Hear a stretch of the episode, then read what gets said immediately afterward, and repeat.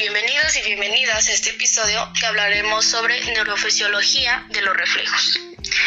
El reflejo se define como la respuesta matriz o secretora independiente de la voluntad, desencadenada por la aplicación de un estímulo adecuado, pudiendo ser o no consciente.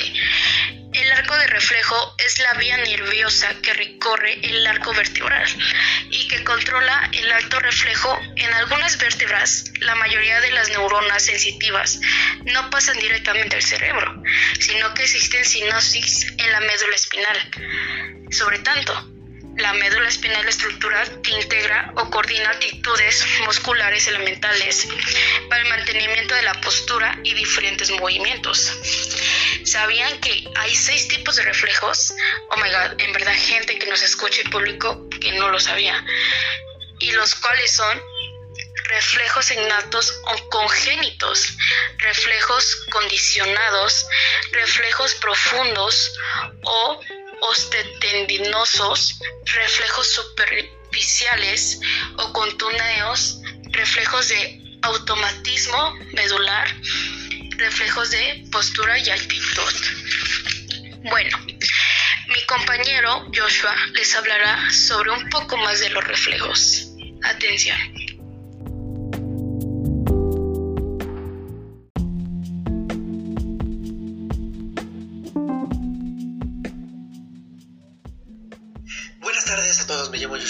Rodríguez y yo también les voy a hablar que Buenas tardes a todos, me llamo Joshua Manuel Limón Rodríguez y yo también les voy a hablar que son los reflejos. El reflejo es una respuesta automática e involuntaria que realizamos ante un estímulo específico. Esta respuesta implica generalmente el movimiento muscular. Al pincharse un dedo, lo retiramos inmediatamente. Aunque pueda consistir también de la actividad de secreción de una glándula interna. Al ingerir azúcar se eleva la glucemina y como respuesta nuestro, nuestro páncreas secreta insulina para disimular la glucemina. Biológicamente hablamos del arco del reflejo, que abarca todos los componentes necesarios para que un reflejo se produzca. Receptor, la zona del cuerpo que percibe el estímulo. Vía aferente. El sistema nervioso lleva la información del estímulo a las neuronas. Sinapsis. La neurona se comunica y elabora la respuesta del estímulo. Vía eferente. Conduce la respuesta elaborada por las neuronas a un órgano. Órgano efector. La respuesta llega al músculo para que se produzca el movimiento. Todo este proceso se produce de forma involuntaria y sin tener que y sin tener conciencia de ello. Muchos reflejos protegen nuestro organismo contra estímulos dañinos. Tos, estornudos, parpadeo capacitan nuestro organismo para realizar funciones básicas sin dificultades. Secreciones glandulares, ritmo cardíaco, ritmo respiratorio y debilitación de los vasos sanguíneos, entre muchos otros. ¿Cuántos tipos de reflejos hay y para qué sirven? En el ser humano hay distintos tipos de reflejos, reflejos innatos y congénitos. Son los reflejos más comunes en el ser humano. También se denominan reflejos absolutos o incondicionados. Estos reflejos no requieren de aprendizaje anterior, de tirar la mano cuando nos quemamos, ese sería un ejemplo. Reflejos condicionados son los reflejos adquiridos con el resultado de experiencias ante determinado estímulo. El más conocido de esto es el de los perros de Pavlov, animales que aprendían cuando sonaba una campana era la hora de comer. Cuando la oían empezaban a salivar, pues sabían que era la hora de comer. O, o simplemente frenar de forma automática cuando vemos el semáforo en rojo cuando vamos en el auto. Reflejos profundos. También se denominan de estiramiento muscular o miáticos. Al estirar un músculo, este responderá con una contracción que se opone al estiramiento. Este tipo de reflejos se expone a la práctica médica realizando la percusión de un tendón mediante un martillo de reflejos u otros objetos adecuados para el fin. La respuesta es una contracción brusca del músculo correspondiente. Es cuando vas al doctor y te, reflejan, te revisan los reflejos que te dan un golpecito con el martillo y tú levantas sin pensar la piernita así. También el reflejos superficiales cutáneos Respuesta del estímulo ejercido sobre la piel del mucosa. Estornudos como respuesta a una excitación de la pituitaria. Estímulo de la piel del abdomen que se desvía el ombligo hacia el lado del estímulo. Reflejos, reflejos de automatismo medular. Reflejos que aparecen cuando se produce una lesión medular y queda desconectada el cerebro. Por ejemplo, el reflejo triple retirada. Al estimular la piel de la extremidad inferior, se produce automáticamente una flexión del pie sobre la pierna, de la pierna sobre el músculo y de esta sobre la pelvis. Reflejos de postura y actitud son las actitudes y movimientos reflejos desencadenadas por la modificación de la postura corporal en el espacio. Bueno, bueno, después de esto, es importante que los médicos revisen los reflejos. En la clínica, dejando de lado los tipos de reflejos, es importante que los revise el médico. En la clínica, la exploración de los reflejos nos ayuda a identificar y localizar determinadas patologías. En recién nacidos, son de obligada revisión e informan del estado neurológico del bebé, la evaluación y la desaparición de muchos sellos en los primeros meses igualmente se valoran en consulta. Y por último, los reflejos se pierden con la edad y cuando empiezan a aparecer. Y sí, existen reflejos exclusivos en los primeros meses de vida y su aparición en la edad adulta indicar una patología. Por ejemplo, los reflejos primarios los tienen los recién nacidos y algunos de ellos desaparecen en unos meses. Por ejemplo, reflejos de marcha automática, cuando se sostiene al bebé por las axilas y se mueven con los pies como si quisieran caminar. Reflejos de presión palmar y plantar. Si se le pone algo en los dedos, intenta agarrarlo. Y el reflejo de succión, cuando se roza suavemente los labios del recién nacido y se detecta el reflejo de succión que lo ayuda a amamantarse. Estos reflejos desaparecen en los primeros meses de vida. Otros aparecen en los primeros meses cuando se acaricia la boca del bebé, gira la cabeza, abre la boca y buscando alimento, pecho o biberón. A medida que el cerebro va madurando, este tipo de reflejos desaparece. Si persisten a partir de cierta edad, pueden ser síntoma de una alteración del desarrollo del sistema nervioso. Y eso sería todo de mi parte. Muchas gracias.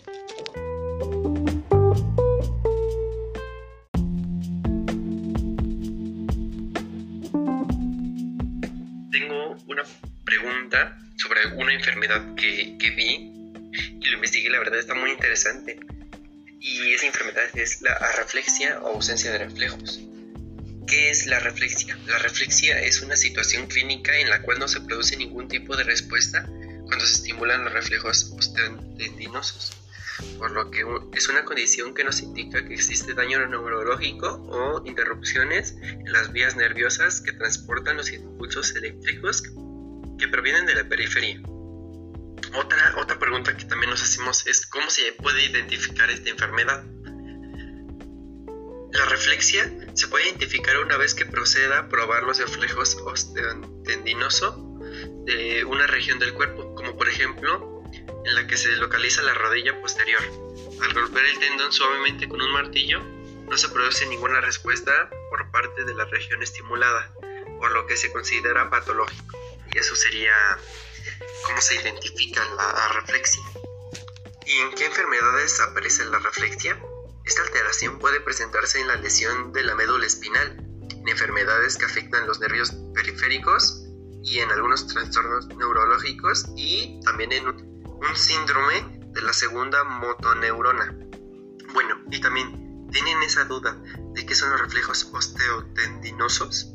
Bueno, los reflejos osteotendinosos son los reflejos obtenidos en la exploración neurológica clínica por percusión con un martillo de reflejos del tendón del músculo para provocar su contracción refleja. Estos reflejos se encuentran desencadenados por la actividad de los huesos neuromusculares primarios y las fibras tipo que hacen sinapsis con los motoneuronas espinales. Y, y las fibras tipo la que hacen sinapsis con las motoneuronas espinales, constituyendo el arco, el arco reflejo monosinóptico espinal y el reflejo aquileo, el reflejo visital y el reflejo rotuliano.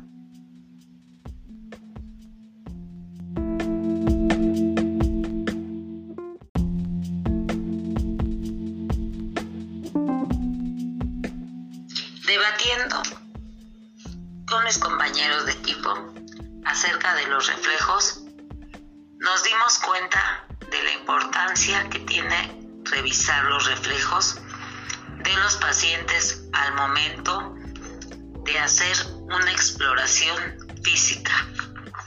A pesar de que no sea como tal el motivo de consulta. Se debe de hacer esta exploración si el médico sospecha de, algún, de alguna anomalía desde la inspección general en cuanto a la marcha, la fase, la conformación y la actitud.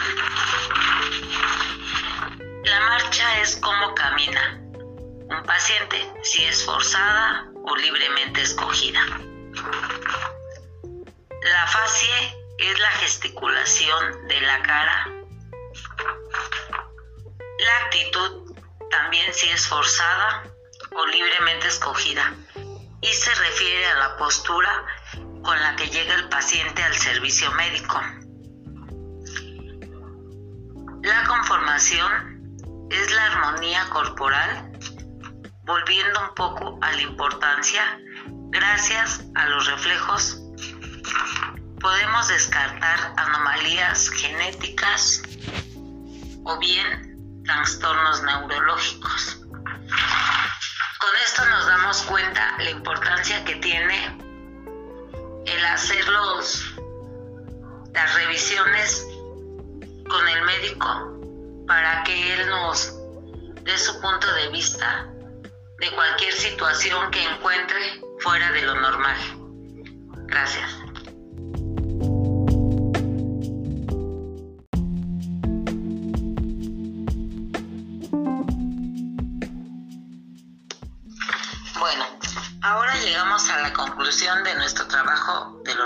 Al conocer los reflejos, vamos a poder realizar un examen físico neurológico completo. Y es de gran utilidad debido a que los reflejos deben estar presentes y forman parte de la evolución normal del ser humano. Con un sistema nervioso que ha madurado correctamente sin patología aparente. Así que los reflejos deben ser evaluados en el examen físico pediátrico al menos hasta la edad en la que deben desaparecer fisiológicamente. Es importante que el encargado de realizar el examen físico tenga conocimiento de las técnicas apropiadas para realizar la estimulación de los reflejos. Y no se la pase por alto la ausencia o persistencia de alguno de los reflejos porque nos van a ayudar a realizar una correcta historia clínica y evolutiva desde el nacimiento hasta la existencia de una patología del sistema nervioso central que puede estar relacionada a futuro con otros trastornos.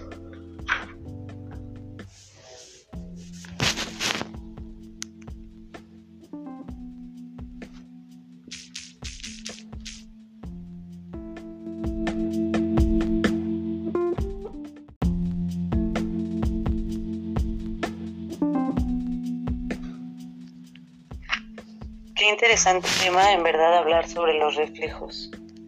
Es eh, muy importante los reflejos.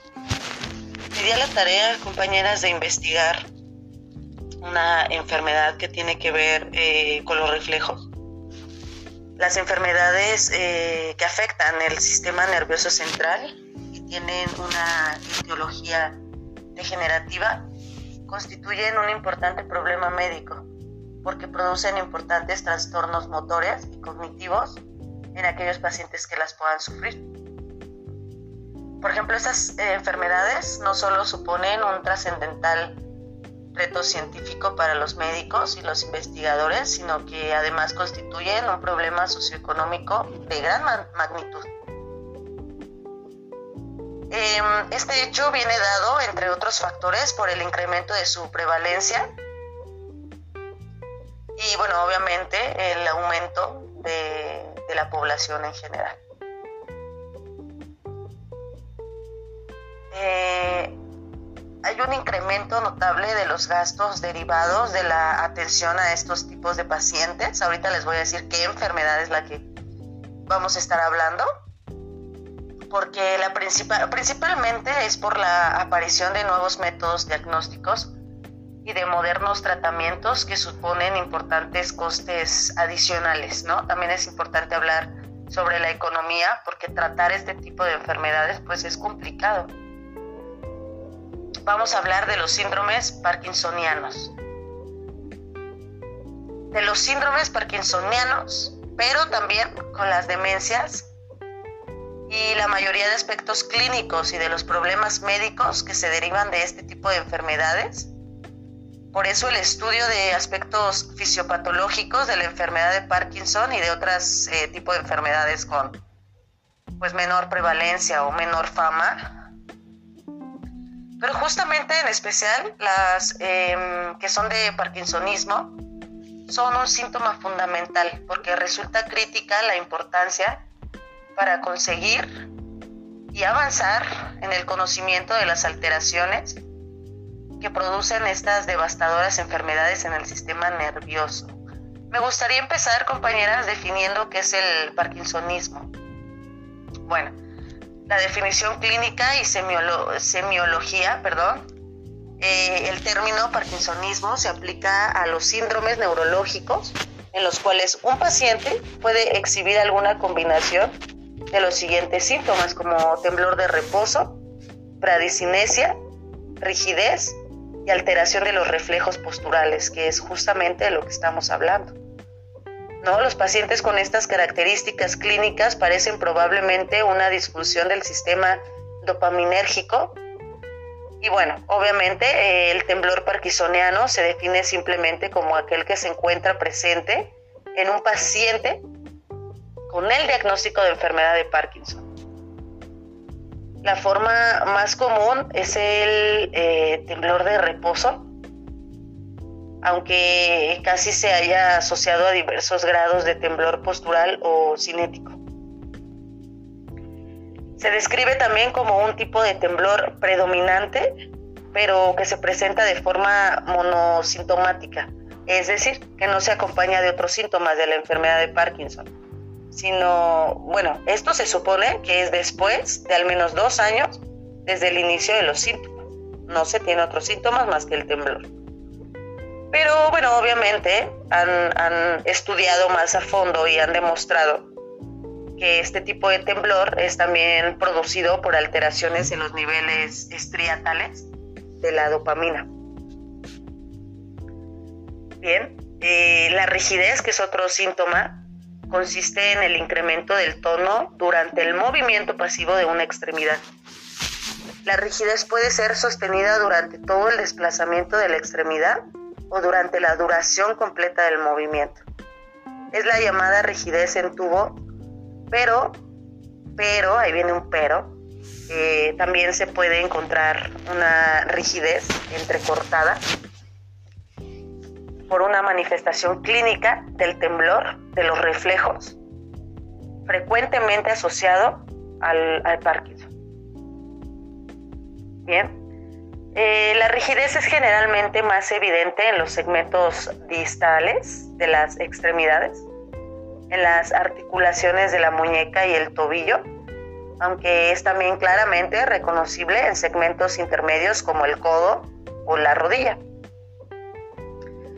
Eh, me gustó ingresar a, esta plática, meter a esta plática con ustedes, eh, cómo se explora eh, los reflejos para la rigidez.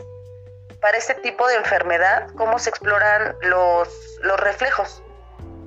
Tiene que estar, yo leía que tenía que estar el paciente en completa relajación, eh, relajación del paciente imposibilita una adecuada valoración de la rigidez e induce a confusión con la contracción voluntaria de los reflejos. Y bueno, en caso de que se obtenga una perfecta relajación, la existencia de rigidez con la movilización pasiva de las extremidades, se solicita al paciente que él ejecute los movimientos con una extremidad distinta a la que se está explorando. Por ejemplo, leía abrir y cerrar la mano o dibujar círculos en el aire para detectar aumento en el tono muscular y en los reflejos. Em, bueno, otras expresiones eh, podrían ser los movimientos asociados de braceo durante la deambulación.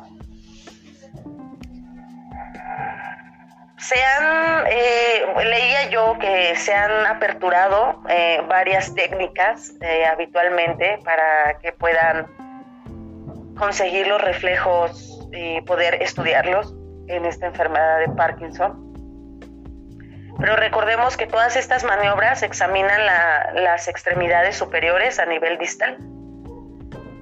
En extremidades inferiores se solicita al paciente que golpee el suelo con la planta del pie intentando levantarlo al menos unos 20 centímetros. Eh, para cerrar la información del Parkinson, de los reflejos, cómo afecta esta enfermedad a los reflejos, yo leía que la estabilidad postural se encuentra afectada en la mayoría de pacientes parkinsonianos tras varios años de evolución de la enfermedad. La forma más habitual de demostrar una alteración en los reflejos consiste en disponer al paciente delante del explorador.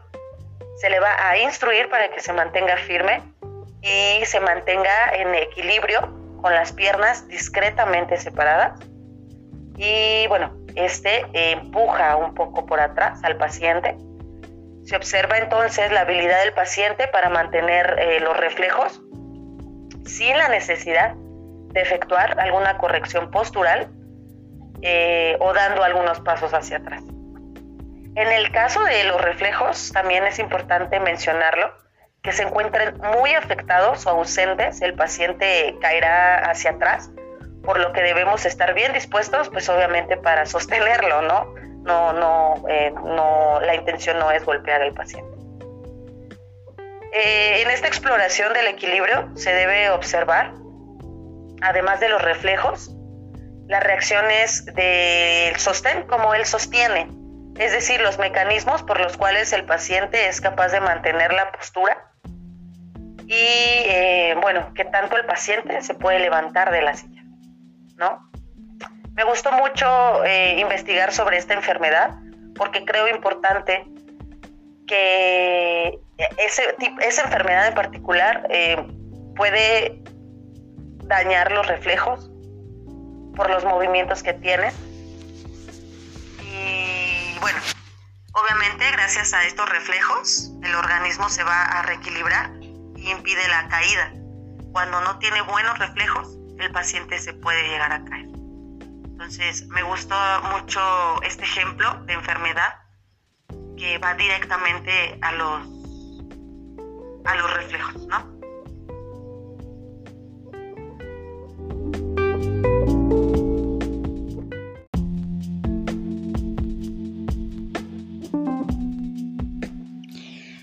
Muy bien, compañera Dani. Nos dejaste en, shock por saber y aprender más allá sobre que cada uno fuimos analizando o aprendiendo un poco más sobre los reflejos. Pues esto sería todo. Hasta aquí termina nuestro primer episodio. Ojalá si les haya gustado y encantado y nos deje su bonito like. Este está realizado por Daniela Doral Moreno, Isela Díaz Mata, Limón Rodríguez Joshua Manuel y yo, su servidora Dani Sebadín Huerta. Buenas noches.